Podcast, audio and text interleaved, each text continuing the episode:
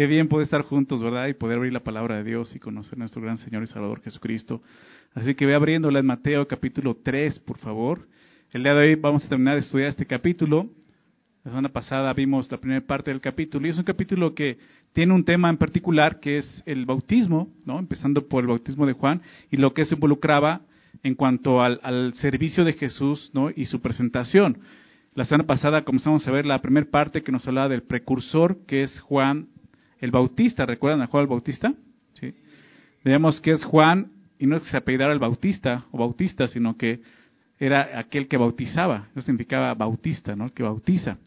Y ese era el llamado, ¿no? Ya lo llevaba en su título como el Bautista, como la persona que Dios llamó para eso, para bautizar, ¿no? Y veamos cómo su bautizo era importante, fue muy importante y necesario, y vamos a volver a a ver esto, como un Dios ordenó eso, ¿no? Y, lo dejó muy claro, este, porque era importante que los judíos reconocieran su condición, su dureza, su pecado, y pudieran entonces, al bautizarse, reconocer su necesidad precisamente de eso, de, un lavamiento, ¿no? En este caso, una purificación, pero ahora de sus pecados. Ya no era un, simple ritual, no, una ceremonia este, de, limpieza eh, simbólica, sino realmente era algo que tenía que suceder al reconocer sus pecados dentro del corazón. Y hablamos de eso la, semana pasada, lo que significaba el bautismo de Juan, y después menciona el bautismo de Jesús, ¿verdad?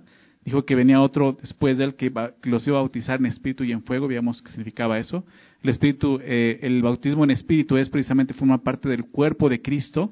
¿no? Ahora los creyentes cuando creemos en Jesús, nos arrepentimos de nuestros pecados, los pecados son perdonados, el mismo Jesús nos bautiza en un cuerpo y es el Espíritu Santo quien nos bautiza ahí, ¿no? Y somos bautizados en el Espíritu, que también recibimos el Espíritu Santo que mora en nosotros.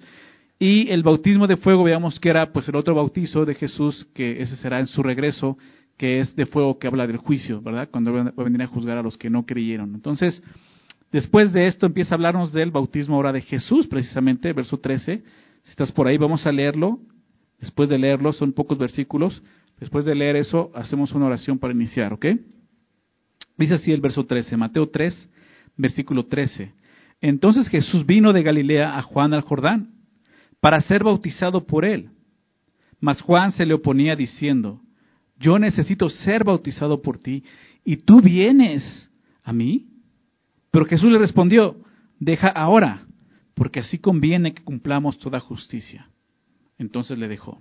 Y Jesús Después que fue bautizado, subió luego del agua, y aquí los cielos le fueron abiertos, y vio al Espíritu de Dios que descendía como paloma y venía sobre él.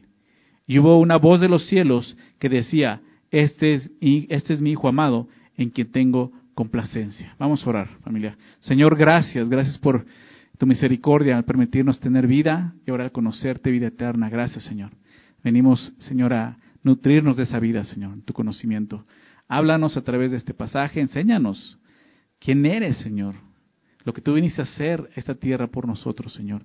Recuérdanos eso y, Señor, dispón nuestra mente y corazón para escuchar tu voz esta, esta noche, Señor. Lo pedimos en el nombre de Jesús.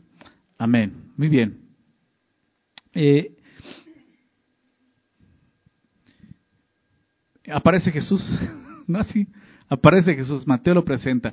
Hasta el capítulo 3. Desde el capítulo 1 viene hablando acerca de su genealogía, ¿verdad? De, la profecía acerca de, de qué iban a hacer, de cómo fue su nacimiento. Vimos a Juan como el precursor, pero hasta aquí es donde ya entra Jesús en escena. Dice entonces Jesús vino de, de Galilea, ¿no? Y por fin Mateo, ¿no? Introduce a Jesús. Después de 30 años de estar digámoslo así, escondido en el silencio, ¿no? Porque solamente Lucas habla acerca de su, infancia un poco, ¿no? Y realmente, ¿por qué digo escondido en su eh, anonimato, digámoslo así? Eh, porque pues Jesús no se había manifestado como el Hijo de Dios, ¿ok? Lucas menciona algunas cosas que solamente María, su madre, se da cuenta, ¿no? Lo dice así el texto, ¿no? María guardaba esas cosas en su corazón, como que se da cuenta, este niño no es igual que los demás, ¿no? Aparte ella ya sabía, obviamente recibió eh, el, mensaje del ángel donde le dijo, ese, ese será el Hijo del Altísimo, ¿no? Entonces ya sabía que Jesús tenía una misión en particular muy especial e importante, ¿no? De parte de Dios. Pero realmente en esos 30 años Jesús fue, digámoslo así, un chico normal, ¿ok? Digámoslo de esa manera, ¿no? Y ahora Jesús hace su aparición. Jesús se mantuvo durante 30 años esperando el tiempo del Padre, ¿no? 30 años, ¿ok?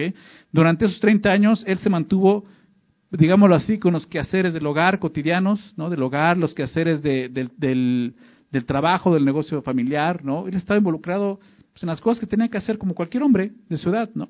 Sabiendo que Él era el Dios encarnado, sabiendo que el mundo estaba perdido, sabiendo que su pueblo lo estaba esperando, me encanta ver eso. Jesús nunca se frustró y se impacientó al decir, no, ya, o sea, ya pasaron 20 años, yo ya voy a manifestarme porque esto está perdiéndose. No, él sabía que había un momento, un momento específico, ¿ok? Así como un momento específico en toda la eternidad donde Jesús se hizo hombre, su encarnación, ¿no? Eso lo vemos en Juan capítulo 1. Así, un momento específico después de 30 años que Jesús va a manifestarse como el Hijo de Dios. Y es en este momento cuando comienza esa manifestación. ¿ok? Es en este momento cuando Él va a, su bautismo. ¿ok? Y Él está esperando el tiempo del Padre. ¿no? Me, encanta, me encanta ver a Jesús porque Jesús es nuestro mayor ejemplo, ¿verdad? Como hombre a seguir. ¿Estás de acuerdo? Es el mayor ejemplo. Por eso siempre buscamos estar cerca de los evangelios, ¿verdad? Estar estudiando, meditando los evangelios, porque vemos la vida de Jesús su ministerio y cómo fue dependiendo de, Dios, del Espíritu Santo, confiando en Dios también, obviamente él siendo Dios, pero confiando en el tiempo de Dios, como vemos aquí. Y tenemos que aprender eso nosotros también. El tiempo de Dios, siempre dicen por ahí, es perfecto, ¿verdad? Y sí es perfecto, pero casi nunca lo vemos como perfecto, ¿verdad? Siempre estamos impacientes, decimos, no es que tardó, es que ya debe haber sido. Ya cuando pasa dices, no, sí es cierto, el tiempo de Dios es perfecto, ¿no? Dices, pues sí, ¿verdad? Ya viste que sí, pero en el momento parece que no es perfecto. Pero realmente es así, tenemos que confiar en, que Dios está obrando y Dios tiene un tiempo para cada cosa. ¿ok? 30 años pasaron para que ocurriera esto. ¿Por qué 30 años? ¿Quién sabe? ¿Quién sabe por qué 30 años? Pero fue el tiempo que Dios señaló para que Jesús se manifestara. Y entonces vino Jesús, como dice el texto, de Galilea hacia Juan, ¿no? A Juan al Jordán para ser bautizado por él. Es su primera aparición pública, digámoslo así, ¿no? Y, me encanta porque Jesús no llegó al templo y dijo, ya llegué, ¿no? Yo soy el Mesías, sino llega a este lugar, ¿no? Lejos del templo, en un, en un, en un mar, ¿no? El mar de Galilea, el mar, perdón, el Jordán, el río Jordán, es un río, el río Jordán, donde está Juan el Bautista bautizando con un propósito, ¿ok? Entonces, me encanta porque quizás esta fue la señal que el Padre le está dando a Jesús. Jesús no podía permanecer indiferente al ministerio de Juan el Bautista. O sea, Jesús sabía quién era Juan, sabía cuál el propósito de Juan, y entonces ve cómo Juan comienza ya a bautizar, y es cuando Jesús se da cuenta y dice, es el momento, es el momento cuando tengo yo que ir y manifestarme. Entonces va a él, pero ¿qué sucede? Verso 14. Mas Juan se le oponía. O sea, Juan, Juan no le permitía, decía, no, no, espérate, o sea, yo no te voy a bautizar. Juan se lo ponía diciendo, yo necesito ser bautizado por ti. O sea, ¿cómo vienes a que yo te bautice? Es al revés, Jesús, ¿no? ¿Cuántas veces no somos como Juan, verdad? Que donde le enseñar a Jesús cómo tienen que ser las cosas. Diciéndole a Dios, Señor, no, no tiene, es, es al revés, Señor. No, o sea, Dios tiene un propósito en esto. Él se lo ponía diciéndole, tú tienes que bautizarme a mí, ¿no? Este, y tú vienes a mí. Entonces, él se le estaba oponiendo Juan no quería bautizar a Jesús. Y como vimos la semana pasada, el bautismo de Juan involucraba, ¿recuerdan qué cosa? Número uno, arrepentimiento. ¿Ok? Y número dos, perdón de pecados, confesión de pecados. ¿Recuerdan eso? Juan sabía que Jesús era el Cordero de Dios, que quita el pecado del mundo. Y que él no necesita ser bautizado de esta manera. Para Juan realmente era inapropiado que Jesús participara de este bautismo. ¿Verdad? ¿Estás de acuerdo con eso? Digo, tú y yo conocemos la historia y sabemos que Jesús se bautiza, pero quizás nunca hemos pensado por qué se bautizó. Es cierto, no tenía por qué bautizarse, él no se dio pecado, él no necesitaba este tipo de bautismo de arrepentimiento, de perdón de pecados, no necesitaba estas cosas. ¿Por qué Jesús se bautiza? E, esa es la, incógnita en este pasaje, la pregunta que todos se hacen, ¿por qué se bautiza? ¿Nunca has pensado eso? igual lo leemos y, ay, sí, Jesús se bautizó, qué bueno, qué bonito, ¿no? Y ves, las, ves, las, ves los dibujos y las pinturas de Jesús bautizándose. has llegado a ver eso? ¿No? Bueno. ¿Por qué? ¿Por qué lo hace? Si el bautismo de Juan era eh, para arrepentimiento, confesión de pecados y Jesús, en Jesús no se halló pecado. bueno, otra cosa interesante es que vimos a Juan también oponiéndose al bautismo, pero de los fariseos, ¿recuerdan? ¿Recuerdan? Lo vimos la semana pasada. Juan no quería que ellos se bautizaran. ¿Por qué? Pues porque no había arrepentimiento sincero en ellos. ¿Quién les enseñó a huir de la ira venidera? ¿Se acuerdan? Se oponía a eso. Sin embargo, Juan no quería bautizar a Jesús porque en él no había pecado alguno y por consecuente tampoco tenía necesidad de arrepentirse. Por eso le dice, a ver, ¿cómo vienes? ¿Cómo? Yo no puedo hacer esto. Al contrario, tú debes estarme bautizando. Entonces, a través de esta, de esta oposición de Juan, vemos una enseñanza importante acerca de la persona de Jesús. En él no se halló pecado. Recordemos eso. Qué importante es recordarlo y entender. En él no se halló pecado. Jesús nunca pecó. Es lo que la Biblia nos dice. Nunca. Juan le está diciendo, tú no necesitas mi bautismo. ¿Por qué? Porque yo bautizo para confesión de pecados y arrepentimiento. Versículo 6, versículo 11 es lo que vimos. Entonces es, es, es, ilógico para Juan. O sea, tú no eres pecador. Tú no eres igual que nosotros. ¿Se dan cuenta? Tú eres diferente a mí, le dice Juan. ¿Por qué? Porque yo sí necesito que tú me bautices a mí. ¿Verdad? Para Juan no solo era inapropiado que Jesús fuera bautizado por él. Juan sabía que él debía de ser bautizado por Jesús. ¿Qué bautizo? Pues el que vimos en el versículo este, 11, ¿no? Al final. Él, Jesús, os bautizará en Espíritu Santo y, fuego. Y dice, yo necesito ser bautizado porque soy pecador necesito que me bautices en el Espíritu. Realmente no sabemos si eso ocurrió, seguramente, porque obviamente Juan creyó en Jesús. Pero realmente lo que está diciendo es, yo soy el que necesita ser bautizado. Y Juan todo este, en este momento está reconociendo cómo Jesús es superior a él. ¿Se dan cuenta? Superior a él. En otro texto dice que él no era ni siquiera digno de llevar sus sandalias, ni siquiera de amarrar las correas de sus sandalias. O sea, Juan todo el tiempo tuvo esa humildad y ese, ese conocimiento de quién era Jesús y quién era él. Dice la palabra que no hubo otro mayor que Juan el Bautista, otro profeta mayor que Juan el Bautista. Imagínate. Y él puede ver a Jesús como algo superior. Mucha gente ve a Jesús como un profeta, ¿verdad? como un simple profeta. Pero aquí la Biblia muestra que no fue un simple profeta. Porque el más grande de los profetas dice, tú eres mayor que yo. O sea, tú no eres un simple profeta, ¿verdad? Juan sabía quién era Jesús. Y si conoces la historia, sabes que Jesús y Juan eran primos realmente. ¿no? Juan le llevaban aproximadamente seis meses. ¿no? Eso lo vemos en, Lucas, cuando María va a visitar a Elizabeth, la mamá de Juan, y, dice como cuando la saluda, el, niño de, de, Elizabeth brinca en su vientre, ¿no? Porque es Juan. ¿no? Algo pasó que se dio cuenta, desde el nacimiento ya, ya los dos estaban, obviamente, eh, eh, eh, planeados sus vidas con ese propósito cada uno, ¿no? Entonces, Juan reconoce, yo necesito ser bautizado por ti, y tú vienes a mí, le pregunta. O sea, Juan no entendía por qué Jesús buscaba ser bautizado por él. Y quizás lo mismo estamos en una duda nosotros, ¿por qué? O sea, ¿por qué tenía que ser bautizado? ¿Por qué Jesús tenía que ser que bautizarse con el bautismo de Juan. Bien, lo que sabemos y entendemos hasta aquí es, es que no fue porque necesitara arrepentirse, ¿estás de acuerdo? No fue por eso. No fue porque necesitara el perdón de pecados, necesitara confesar sus pecados. No fue por eso, ¿ok? Entonces, ¿por qué fue? Versículo 15, es lo que vamos a ver. Pero Jesús le respondió, deja ahora, porque así conviene que cumplamos toda justicia. Entonces le dejó. Y aquí Jesús nos está dando la razón del por qué tenía que ser bautizado. ¿no? Jesús le dice, deja ahora.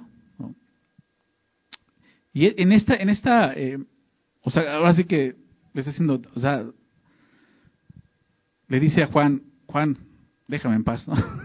o sea, tú haz lo que te está diciendo, ¿no? Casi, casi. Y es muy interesante porque se parece a una situación que Jesús tuvo más adelante con Pedro, ¿se acuerdan? Cuando Pedro le dijo, no, tal cosa no te acontezca, ¿no? Le dice a Jesús, la cruz. Y, Jesús le responde, apártate de mí, Satanás, ¿no? Porque yo vine a hacer la obra del Padre, ¿no? Y es como un tanto, ¿no? Juan también deteniendo a Jesús como, hey, hey, o sea, yo no te voy a bautizar. Pero Jesús le dice, Juan, deja ahora, o sea, hazte un lado, o sea, necesitas bautizarme, ¿verdad? Entonces, aquí vemos algo importante, que Jesús no niega lo que Juan le dice.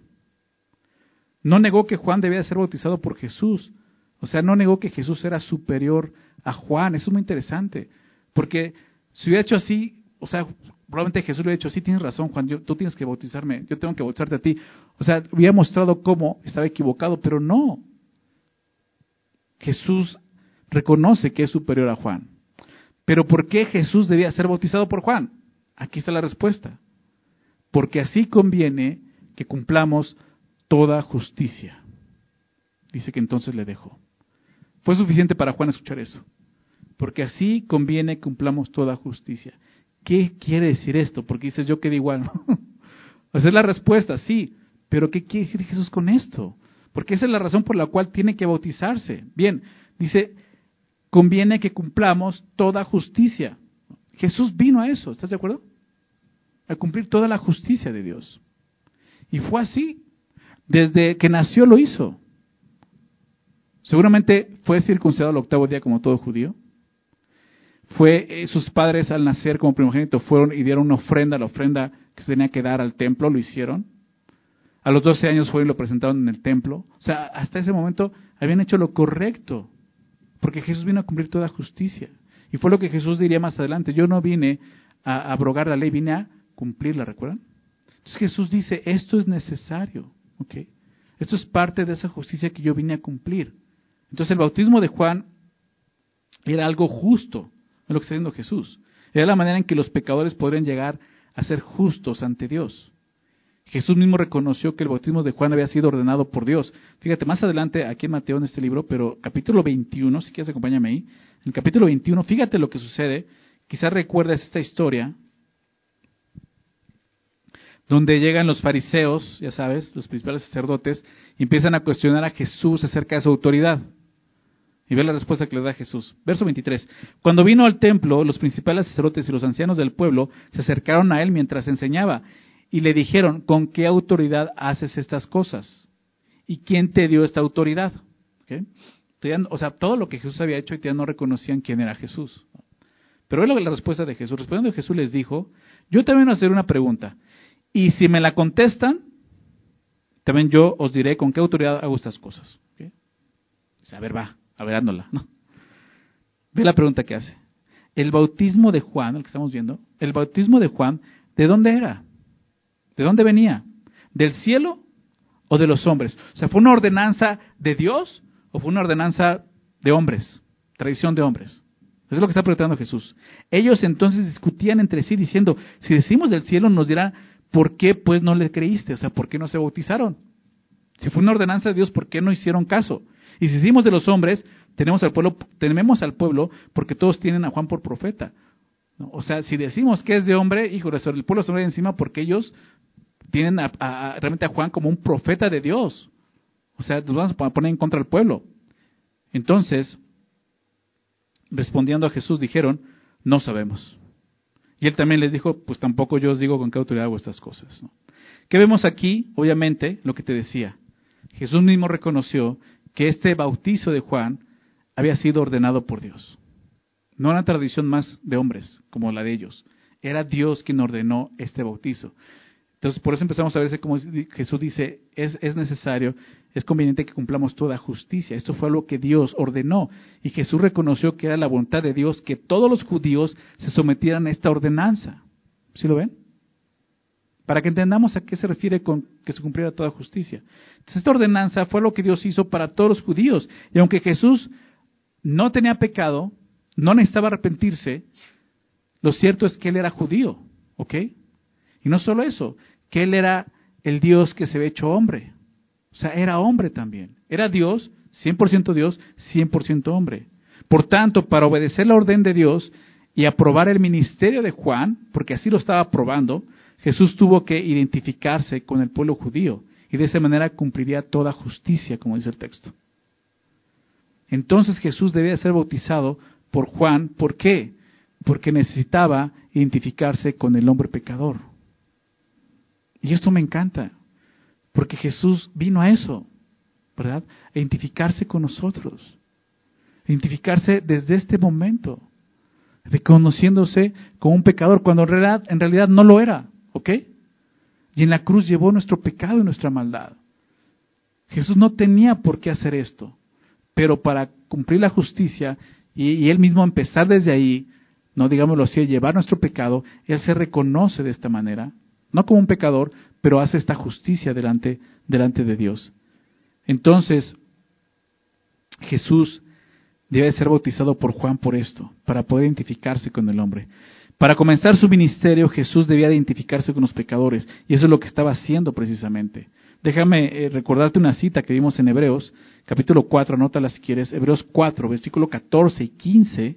Recuerda esto, versículo 14 y 15 de Hebreos 4. Dice así, por tanto, teniendo un gran sumo sacerdote, ¿recuerdas de esto? Como el sector de Hebreos empieza, comienza a introducir a Jesús como un sacerdote y el gran sumo sacerdote conveniente para nosotros. Así lo explica. Por tanto, teniendo un gran sumo sacerdote que traspasó los cielos, Jesús, el Hijo de Dios, retengamos nuestra profesión. Verso 15 dice esto, porque no tenemos un sumo sacerdote, hablando de Jesús, no tenemos un sumo sacerdote que no pueda compadecerse de qué cosa, de nuestras debilidades, identificación, ¿te das cuenta? Jesús se identificó con nosotros en todo. No tenemos un sumo sacerdote que no pueda compadecerse de nuestras debilidades, sino uno que fue tentado en todo según nuestra qué? Semejanza. Este versículo lo vamos a recordar la siguiente semana, porque va a venir la tentación de Jesús, ¿ok? Y tiene que ver también con esta identificación. Entonces dice, uno que fue tentado en todo, según nuestra semejanza, fue semejante, pero sin, ¿qué cosa? Pecado, recuerda eso. Pero sí, esa es la semejanza. Cuando Pablo dice que Jesús hizo semejante a los hombres, no tomando un cuerpo humano, ese siervo, semejante, semejante, no dice realmente igual, ¿ok? Dice semejante. ¿Por qué? ¿Cuál fue la diferencia? Que en él no se dio pecado. Pero en todo lo demás Jesús fue igual que tú y que yo. ¿Ok? ¿Te das cuenta de eso? En todo lo demás. O sea, él también sintió el dolor, sintió tristeza, alegría, miedo, angustia. Y lo vamos a estar viendo durante el Evangelio de Mateo. Jesús, por eso, por eso el escritor de Hebreos dice, este sumo sacerdote nos conviene, ¿verdad? Porque nos entiende, porque nos conoce. Y eso es lo que Jesús está haciendo precisamente en Mateo 3, identificándose con el hombre. Isaías 53, quizás recuerda este pasaje, todo el capítulo de Isaías 53 nos habla del siervo sufriente, de, del Mesías sufriente. Los judíos no entienden de quién habla este pasaje el día de hoy. No entienden a qué se refiere. Obviamente no quieren ver a Jesús, pero está hablando de su Mesías sufriente, como vendría en primera, la primera vez y luego gobernante en la segunda vez. Pero el verso 12 de Isaías 53 dice algo muy interesante. Isaías 53, 12 dice, por tanto, yo le daré parte con los grandes, está hablando de sacrificio, y con los fuertes repartirá despojos, por cuanto derramó su vida hasta la muerte. Y ve lo que dice a continuación, y fue contado con quiénes? Con los pecadores. Fue contado, identificado con los pecadores. ¿Te das cuenta? Habiendo él llevado el pecado de muchos, llorado por los transgresores. Entonces, es lo que Jesús está haciendo. Él está contando con la humanidad en su bautismo. Él no necesita ser bautizado. Él no está arrepentimiento, no está confesión. ¿Ok?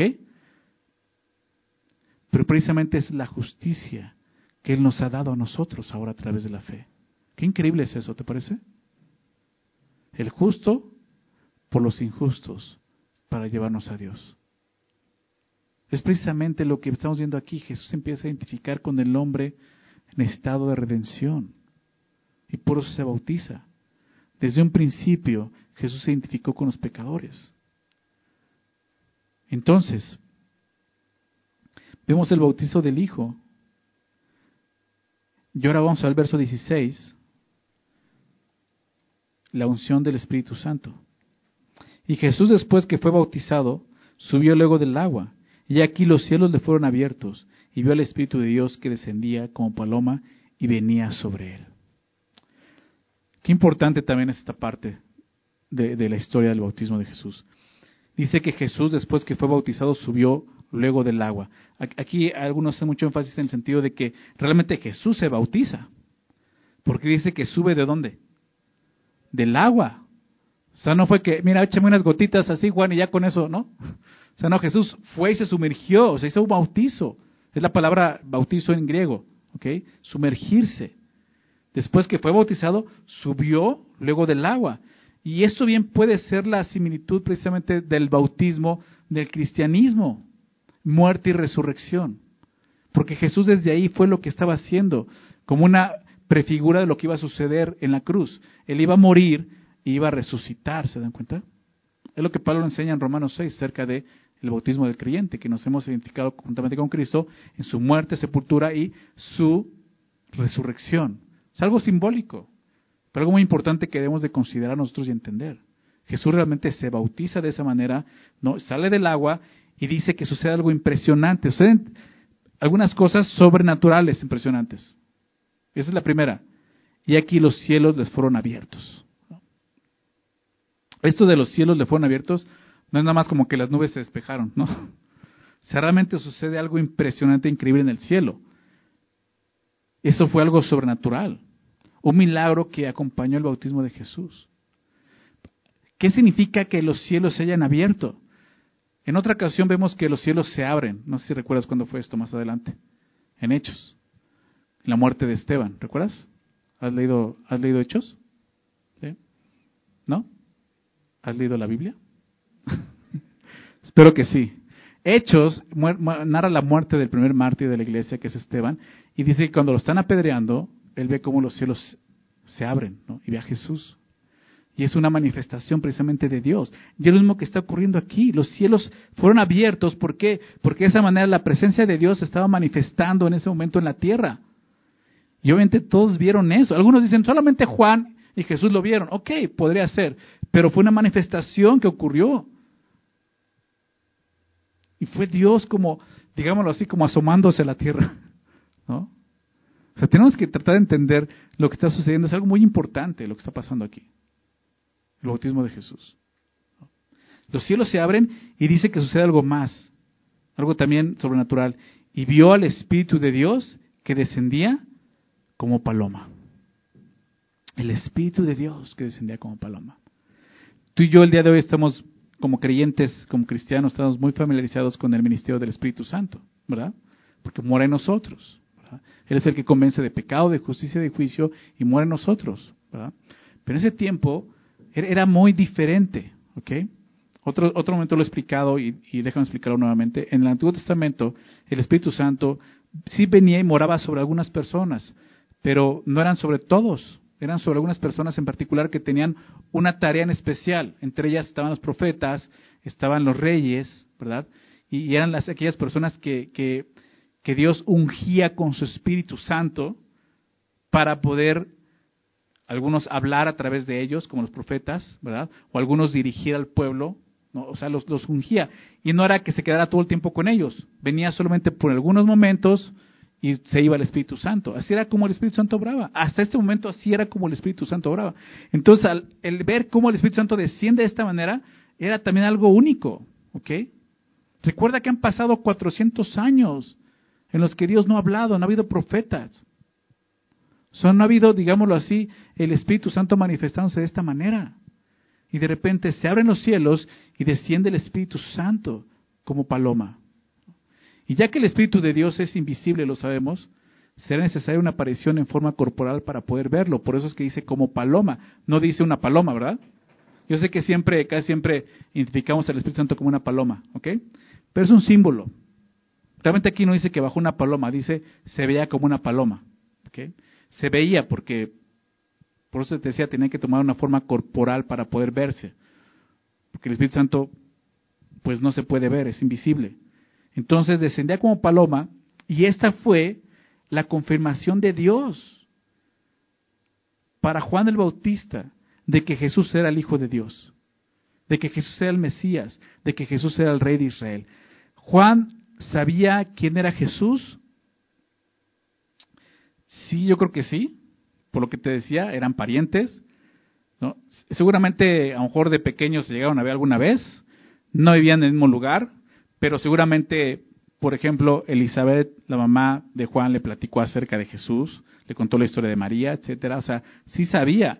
Pero Acompáñame a Juan capítulo 1, porque al leer Juan 1 podemos pensar que no era así, por lo que dice Juan. Pero déjame explicarlo. Juan 1, versículo 29, déjame leer desde ahí. Juan 1, 29. Dice así, el siguiente día vio Juan a Jesús que venía a él y dijo, he aquí el Cordero de Dios que quita el pecado del mundo. Es Jesús ya anunciándolo. He aquí el Cordero de Dios que quita el pecado del mundo. Este es aquel de quien yo dije, después de mí viene un varón, el cual es antes de mí, porque era primero que yo. Hasta aquí dices, no, pues si lo ubicó, o sea, lo vio y dijo, él es. No. Pero ¿qué dice el verso 31? Y yo no le conocía. Y dice, ¿le conocía o no le conocía? Mas para que fuese manifestado Israel, por esto vine yo bautizando con agua. Obviamente, lo que quiere decir es que Juan sabía quién era Jesús, pero hasta ese momento no lo había visto manifestado como el Hijo de Dios. No lo conocía como Dios, ¿se dan cuenta? Es aquí lo que, lo que está diciendo ahí, mas para que fuese manifestado a Israel. Por esto vine yo bautizando con agua. ¿Qué nos está diciendo ahí?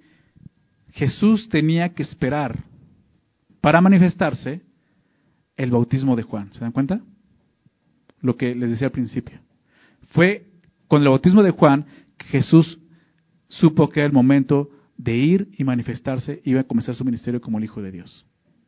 ¿Sí lo ven? Dice el verso 32, también dijo Juan, también dio Juan testimonio diciendo, vi al Espíritu que descendía del cielo como paloma y permanecía sobre él. Y yo no le conocía nuevamente, pero fíjate lo que dice, el que me envió a bautizar con agua, ¿quién lo envió? Ya lo vimos, Jesús lo dijo, ¿quién? El Padre, ¿recuerdas? Fue una ordenanza del Padre. Quien me envió a bautizar con agua, me dijo, aquel me dijo, sobre quien veas descender el Espíritu y que permanezca sobre él, ese es el que bautiza con el Espíritu Santo. Entonces fue la confirmación realmente para Juan de que Jesús era el Mesías. ¿Se dan cuenta de eso? El Padre estaba confirmando con el Espíritu Santo, es Él. Él es mi Hijo amado. Es lo que vamos a ver ahorita. ¿No te parece increíble eso? O sea, tú y yo lo podemos leer de pasada y, ah, qué bonito. Pero todo lo que está ocurriendo ahí, para todos los que están alrededor viendo esto, era impresionante. Jesús empezó a manifestar de una forma muy clara como quien era el Hijo de Dios, el Mesías, el Rey de Israel.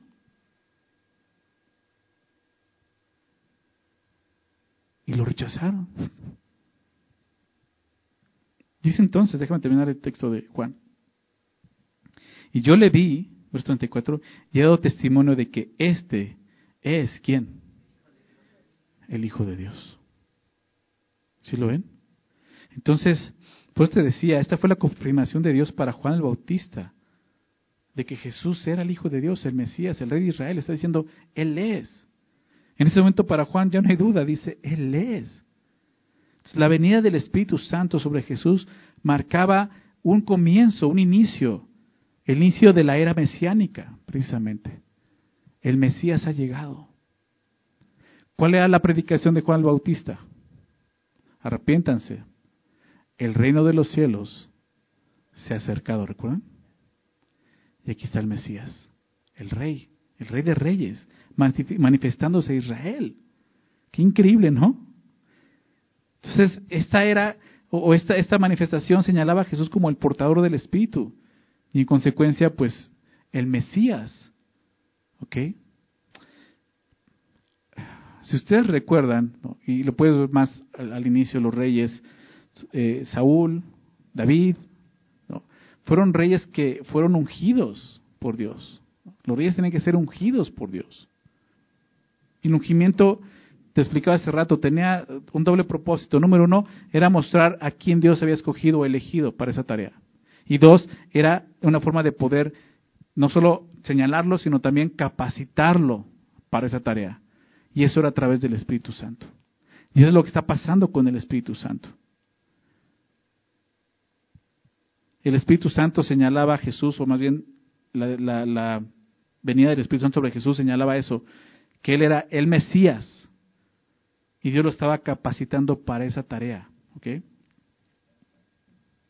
Ahora es muy interesante, si nunca te has preguntado, ¿por qué, ¿por qué Dios escogió esta manifestación del Espíritu Santo como paloma? ¿Por qué una paloma? ¿Por qué no un tucán? ¿no? no sé, una gaviota. ¿Por qué una paloma? ¿Ok? Es muy interesante. En la ley, en la ley, si han leído el Antiguo Testamento, en la ley, había una ofrenda precisamente por em, expiación del pecado. ¿ok? Había una ofrenda que sabemos que era un cordero, pero había una ofrenda para los pobres, los que no pudieran expiar su pecado, los que no se alcanzara o tuvieran un animal grande, podían hacerlo con algo inferior, algo más, más pequeño. ¿Y saben qué era ese animal? Una paloma, precisamente. Una paloma. Entonces la ofrenda por el pecado de los pobres era una paloma. Y Juan presentó a Jesús como el Cordero de Dios que quita el pecado del mundo, pero todos los judíos que vieron al Espíritu de Dios descender como paloma pueden entender el simbolismo como una ofrenda por el pecado precisamente. Eso es lo que era Jesús. Toda esta, esta, esta historia y este acto que está sucediendo aquí está lleno de mucho simbolismo de lo que Jesús iba a hacer. Y vimos cómo entonces el Espíritu Santo descendía y vino y venía sobre él, dice el texto, venía sobre él. Y es eso, es, es, la unción de Jesús como el Mesías. Isaías 61, déjame leer esos versículos. Isaías 61, anótalo ahí en tu Biblia, verso 1. Fíjate lo que dice. El profeta Isaías hablando de Cristo, hablando del Mesías. Dice el Espíritu de Jehová, el Espíritu de Jehová el Señor está sobre mí. ¿Recuerdas ese pasaje? El Espíritu de Jehová el Señor está sobre mí porque me ha ungido Jehová. El Espíritu de Dios está sobre mí. ¿Por qué? Aquí lo explica. Porque me ha ungido Jehová. Me ha enviado a predicar buenas nuevas. Esa es la tarea. El ungimiento tiene un propósito, la tarea. Me ha enviado a predicar buenas nuevas a los abatidos, a vendar a los quebrantados de corazón, a publicar libertad a los cautivos y a los pobres apertura de la cárcel, a proclamar el año de la buena, de la buena voluntad de Jehová y el día de venganza del Dios nuestro, a consolar a todos los enlutados, a ordenar que los afligidos de Sión se les dé gloria en lugar de, de ceniza, óleo de gozo en lugar de luto, manto de alegría en lugar del espíritu angustiado, y serán llamados árboles de justicia, plantío de Jehová para gloria suya. Este pasaje obviamente está hablando del Mesías, ¿ok? Pero lo, increíble es que Jesús toma este, este pasaje en Lucas 4, Lucas 4, para atribuírselo a sí mismo. Quizá lo, lo, lo, reconoces o lo has leído en Lucas. Dice así la historia, Lucas 4, versículo 16. Vino a Nazaret, donde se había criado, hablando de Jesús, y en el día de reposo entró en la sinagoga conforme a sus costumbres, y se levantó a leer, y se le dio el libro del profeta Isaías. Y habiendo abierto el libro, halló el lugar donde estaba escrito, y el Espíritu del Señor está sobre mí. Es este, es este pasaje de Isaías 61. Pero es lo que está diciendo, es lo que estamos viendo que ocurrió en Mateo. Y el Espíritu del Señor está sobre mí, por cuanto me ha ungido para dar buenas nuevas a los pobres, me ha enviado a sanar a los quebrantados de corazón, a pregonar libertad a los cautivos y vista a los ciegos, a poner en libertad a los oprimidos, a predicar el año agradable del Señor. Y enrolló el libro, lo dio al ministro y se sentó, y los ojos de todos en la sinagoga estaban, sobre, estaban fijos en él. Y comenzó a decirles, hoy se ha cumplido esa escritura delante de vosotros. ¿Se dan cuenta? Delante de ustedes se ha cumplido esa escritura. ¿Cuándo se cumplió esto? Mateo 3. Cuando el Espíritu de Dios desciende sobre Jesús. ¿Sí se dan cuenta? Y es ungido para esto. Y Jesús vino a eso. Eso es el Evangelio, ¿estás de acuerdo? Esas son las buenas nuevas. Jesús vino a dar libertad a los cautivos. ¿Los cautivos de qué? Del pecado. Vino a morir por nuestros pecados. Esa es la realidad. Viste a los ciegos, ciegos espirituales. A poner a libertad a los oprimidos. A predicar el año agradable del Señor. El tiempo se ha cumplido, ¿te das cuenta? El reino de los cielos se ha acercado. Jesús se está presentando como el Mesías en su bautismo, identificándose con el hombre, pero también esta parte, yo vine a esto. Yo vine a salvarlos. Yo soy el rey, el Mesías. ¿Sí lo ven? Más adelante en el libro de los Hechos, en el capítulo 10 de Hechos, es cuando Pablo llega a casa de Cornelio. ¿Recuerdan la historia? Bueno, ya me dijeron que no han leído Hechos. Bueno, en Hechos 10, Pedro llega a casa de Cornelio y dice en, en, los versículos 37 y 38 también algo importante acerca de esto. Hechos 10, 37 y 38 dice así, vosotros sabéis, vosotros sabéis lo que, lo que se divulgó por toda Judea, dice Pedro, eso se divulgó por toda Judea, comenzando desde Galilea, después del bautismo que predicó Juan, está hablando de eso, después del bautismo que predicó Juan, ¿qué fue lo que sucedió? Cómo Dios ungió con el Espíritu Santo y con poder a quién? A Jesús de Nazaret. ¿Se dan cuenta? Y cómo este anduvo haciendo bienes y sanando a todos los oprimidos por el diablo porque Dios estaba con él. Eh, Pedro entiende esto y está reafirmando precisamente lo que está ocurriendo en su bautismo. Dios unge con su Espíritu Santo y con poder a Jesús de Nazaret. ¿Sí lo ven? Presentándolo, vamos a ver como su hijo. La palabra sobre, regresando a Mateo, cuando dice que vino eh, el Espíritu y venía sobre él, sobre él, habla de una permanencia. Vino para quedarse. Es lo que significa. Es la misma palabra que Jesús usa con al, al, hablar a sus discípulos en Hechos, capítulo 1, versículo 8. ¿Recuerdan ese pasaje? Pero recibiréis poder cuando haya venido sobre, la misma palabra, sobre ustedes el Espíritu Santo. Y me seréis testigos en, en Jerusalén, en toda Judea, en Samaria, hasta el último de la tierra. Es ese mismo poder que Jesús recibe en su bautismo. El que ha prometido Jesús a aquel que cree en Él. Y es lo que está sucediendo en este momento. Jesús es ungido con el Espíritu Santo y con el poder de Dios para cumplir la tarea de Dios. Todo el ministerio de Jesús, todo su ministerio estuvo bajo la dirección y el poder del Espíritu Santo. Es muy importante entender esto, familia. Porque muchas veces podemos ver a, Jesús haciendo cosas sorprendentes, ¿no? Y podemos pensar que, ah, pero Él es Dios. Sí, pero se despojó de eso. Él no usó su poder como Dios. ¿Se me explicó? Todo lo que hizo en esta tierra fue dependiendo del Espíritu de Dios, del Espíritu Santo. Otro gran ejemplo para nosotros. Como hombre necesitamos del Espíritu Santo y depender de Él. No hay otra forma de poder ser agradable a Dios si no es a través del Espíritu Santo que nos lleva a obedecer a Dios. Necesitamos de su poder, de su Espíritu Santo. Como dijo Jesús, recibirán poder cuando haya venido sobre ustedes el Espíritu Santo, me serán testigos. Eso sucedió en Hechos capítulo 2, ¿verdad? De Pentecostés.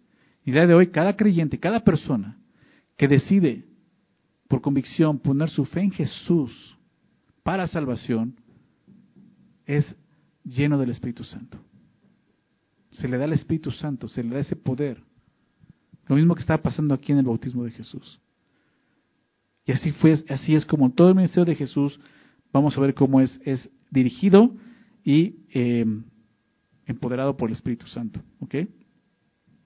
Ahora vamos al verso 17. Algo también asombroso que sucede. Y una voz de los cielos que decía, y hubo una voz en los cielos que decía, este es mi Hijo amado en quien tengo complacencia. La voz del Padre. ¿Te das cuenta? Así es como se cierra, ¿no? Con broche de oro, digámoslo así. Hubo una voz de los cielos. Evidentemente, esta voz venía del Padre. Cuando habla de los cielos es del Padre. Y esta fue una demostración pública de parte del Padre, de Dios el Padre, de estar de acuerdo con el bautismo de Jesús. Jesús, ¿qué fue lo que le dijo a Juan? ¿Recuerdas cuando Juan lo quería bautizar? ¿Qué le dijo? Ahí en el verso 15, ¿no? Deja ahora, porque así conviene que cumplamos toda justicia. Y aquí vemos cómo se cumple cuando Jesús es bautizado y por eso el Padre puede decir esto, este es mi Hijo amado en que tengo complacencia.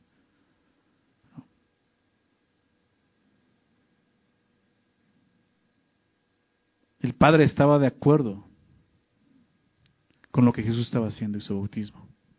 Claro, no como una muestra de arrepentimiento, sino como una identificación justa con los pecadores. Y decía eso, este es mi Hijo amado en quien tengo complacencia. Esta frase es muy interesante porque realmente está, citando dos pasajes del Antiguo Testamento. Son dos pasajes del Antiguo Testamento. El primero, eh, muy conocido, y los dos son mesiánicos. Hablan del Mesías. El primero es el Salmo 2. ¿Ha leído el Salmo 2? Salmo 2 habla del Mesías. Y el Salmo 2, verso 7, dice esto, yo publicaré el decreto. Jehová me ha dicho, mi hijo eres tú. Mi hijo eres tú. Y es lo que dice, este es mi hijo amado. Mi hijo eres tú. Yo te engendré hoy. Es una referencia al Hijo de Dios. Y aquí es la voz la que hoy dice, este es mi hijo amado, lo está reconociendo, ¿te das cuenta? O sea, ya no había duda de quién era Jesús en ese momento. El Padre estaba confirmando quién era Jesús. Jesús, ¿quién es? Si el Padre le dice, este es mi Hijo amado, ¿quién es Jesús? El Hijo de Dios. ¿Te das cuenta de eso? El Hijo de Dios es lo que el Padre está confirmando. Y dice, en quien tengo complacencia. Otro pasaje muy conocido, Isaías también, pero el capítulo 42 de Isaías, habla de esto. Y todos los judíos, eran pasajes que los judíos conocían y entendían a quién se refería. Entonces, cuando el Padre oye esta voz, era muy claro decir, o sea, es lo que está escrito, o sea, es Dios quien nos está diciendo esto. Déjame leerlo, Isaías 42, verso 1. Dice, he aquí mi siervo, yo le sostendré, mi escogido. ¿Te das cuenta de todas las palabras que usas? Yo lo escogí, mi siervo, yo lo elegí, en quien mi alma tiene contentamiento. Es lo que significa eso, en quien tengo complacencia en quien mi alma tiene contentamiento. He puesto sobre él, ¿qué cosa? Dice ahí, mi espíritu. O sea, los, los, judíos entendían que esta, o sea, habían escuchado sus versículos y ahora lo están viendo cumplirse delante de ellos. ¿Estás de acuerdo? Está pasando delante de ellos. Mi alma tiene contentamiento. He puesto sobre él mi espíritu. Él traerá justicia a las naciones justificación, digámoslo así. Es Jesús, el Mesías.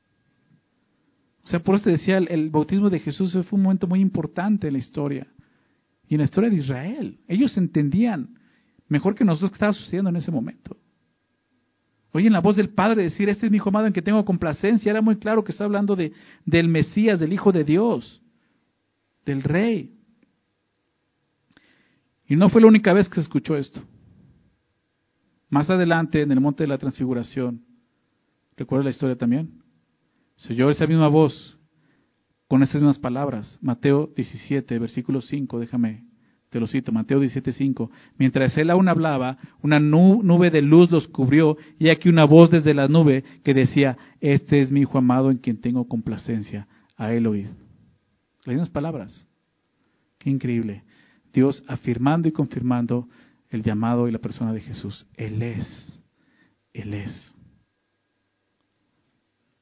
Cuando todos escucharon esta voz del cielo, ahí en el bautizo de Jesús, todos supieron que Jesús no era un hombre más siendo bautizado. ¿Estás de acuerdo? ellos se dieron cuenta de que Jesús era el Hijo perfecto de Dios. Y el Hijo perfecto de Dios identificándose con los pecadores porque eso venía Jesús. William Barclay, un comentarista, dice esto en ese pasaje. Dice, en su bautismo, Jesús recibió dos confirmaciones. La seguridad de que Él era sin duda el escogido de Dios y la seguridad de que el camino que tenía delante conducía a la cruz. Su tarea. ¿Se dan cuenta? No es que Jesús no supiera quién era, en ese momento ya supo. Muchos, muchos dicen eso, que en ese momento Jesús supo que él era el Mesías. E, eso contradeciría todo lo que la Biblia enseña acerca de Jesús. Jesús en principio sabía quién era, ¿ok? Pero eso estaba confirmando su persona y su misión. Ahora bien, este pasaje es muy interesante también porque aquí encontramos una de las doctrinas más importantes de la Escritura, la Trinidad. La Trinidad. Las tres personas de la Trinidad pueden distinguirse, con claridad en estos últimos versículos del capítulo 3. Si te diste cuenta, lo dije así, el bautismo del Hijo, ¿recuerdas eso? La unción del Espíritu Santo y la voz del Padre. Y eso está pasando al mismo tiempo. Está el Hijo ahí, está enseñando el Espíritu Santo y la voz del cielo que está hablando. ¿no?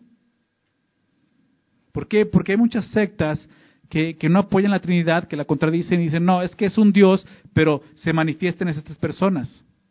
O sea, nunca podría manifestarse al mismo tiempo en las tres personas. Y aquí lo estamos viendo. ¿Verdad? Decía el pastor Chuck Smith, si no fuera así, entonces Jesús está haciendo ventriloquía, algo así. o sea, no, estamos viendo al Hijo, estamos oyendo al Padre y estamos viendo al Espíritu Santo.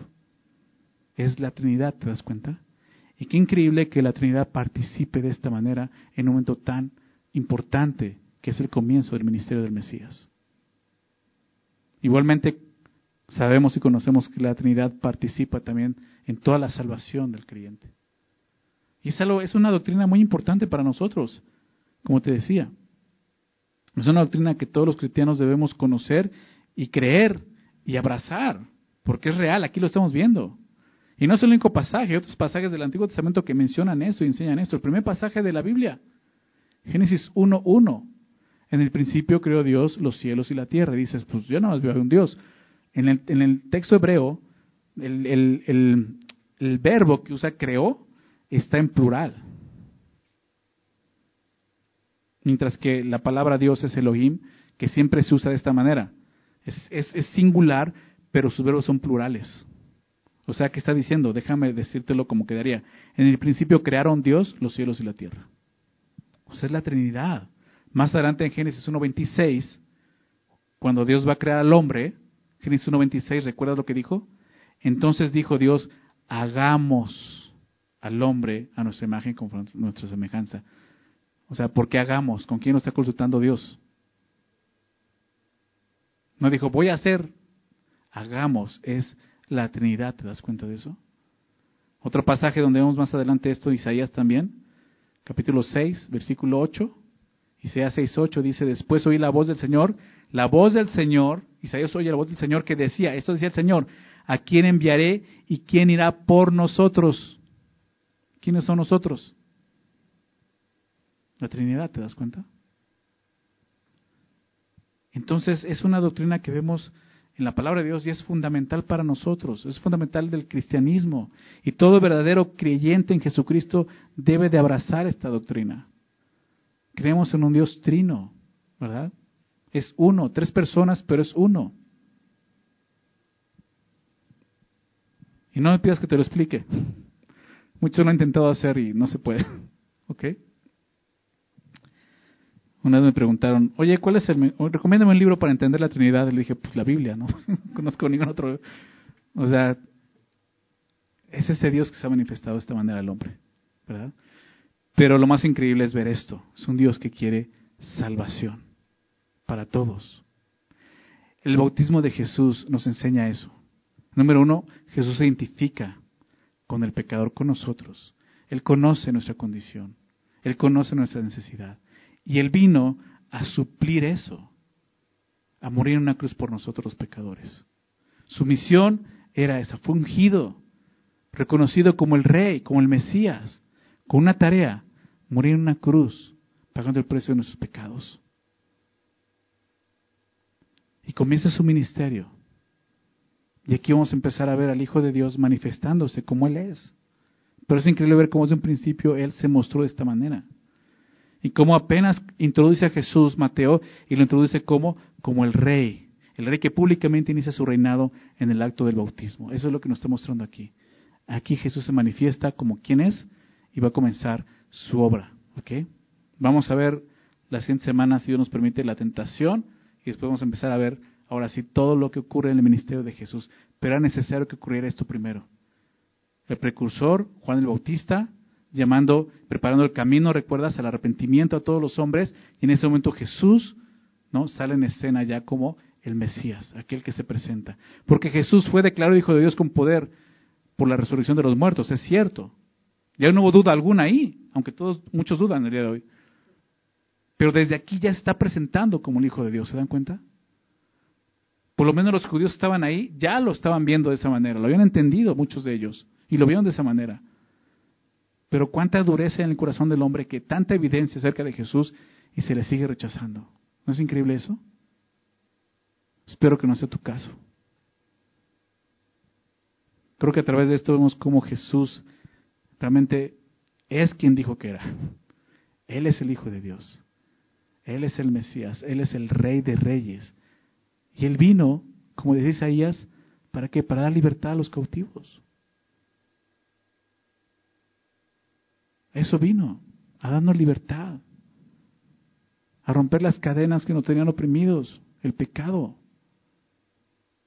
Y me encanta ver eso desde el principio del Evangelio. Y tenemos que recordar esto. Jesús sabe quiénes somos, Jesús sabe lo que estamos viviendo. Él se hizo hombre, como vemos aquí, 100% hombre. Padeció, sufrió, experimentó todo lo que un hombre puede experimentar en esta tierra, ¿verdad? Y la muerte en la cruz. Por eso Hebreos decía eso, nos conviene ese sumo sacerdote, ¿verdad? Nos conviene y es conveniente para nosotros. Uno que fue tentado en todo de acuerdo a su semejanza, pero sin pecado. Y es conveniente, ¿por qué? Porque Él vino, como digamos, a cumplir la justicia del Padre. Y la cumplió en la cruz. Se cumplió. Él no fracasó. Él cumplió su ministerio. No fue como los otros reyes que vimos fracasar. Él vino y cumplió su ministerio y le de hoy reina con poder. Está en los cielos, ¿verdad? Porque Jesús murió, resucitó y está la diestra del Padre reinando como Rey de Reyes. Y un día regresará, esa es la promesa.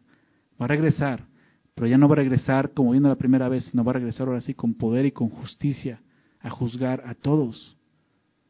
Nosotros que hemos creído lo entendemos, lo sabemos, lo anhelamos, pero los que no han creído, les queda poco tiempo, ¿verdad? Así que si tú no has puesto tu fe en Jesús, yo te animo el día de hoy, dobla tu rodilla, una vez más te lo ruego, Dobla tu rodilla delante del Señor, reconoce tu pecado y reconoce sobre todo que Él es aquel que vino a tomar tu lugar. ¿Para qué? Para que tú tengas vida eterna y tomes esa justicia, la justicia del Hijo, el justo por los injustos para llevarnos a Dios. ¿Ok? Vamos a orar y vamos a dar gracias al Señor, ¿les parece? Señor, te damos gracias por tu palabra. Muchas gracias, Señor. Permitirnos ver la historia del bautismo de, de tu Hijo Jesús y todo lo que nos muestra y, nos enseña. Es increíble ver a Jesús cómo empieza ya a manifestarse como tu Hijo, como el Mesías, como el Señor, el Rey de Reyes. Y todo lo que sucede alrededor de esto, Señor. Tu Espíritu Santo viniendo sobre Él, tu voz que escuchó del cielo, reconociéndolo como tu Hijo en que tienes complacencia. Padre, gracias, Señor. El día de hoy nosotros hemos creído en Jesús y sabemos que tenemos vida eterna solo por eso, Señor.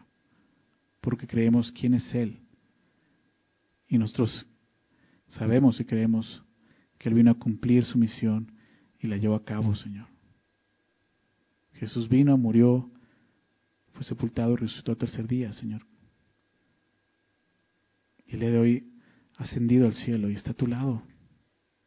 Está en tu trono, gobernando con justicia un día regresará y lo sabemos. Como iglesia, Señor, anhelamos ese día, Señor. Tú lo sabes, Padre. Pero el día de hoy tú sigues llamando, Señor, a pecadores, al conocimiento de la verdad y, y eso, a, a ser parte del reino de los cielos. Y te damos gracias. Ayúdanos, Señor, aún como tu iglesia, a seguir predicando las buenas nuevas, Señor.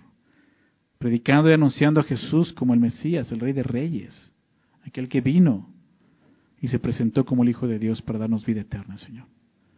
Gracias por tu palabra y yo te ruego también, te pido por aquellos que no te han recibido, no han creído en ti, que ese día, el día de hoy sea el día de salvación para ellos, Señor. Por favor, revélate a sus vidas y muéstrales nuevamente tu gracia y tu perdón, Señor, a través de Jesús. Te damos gracias por esta noche, en el nombre de Jesús. Amén.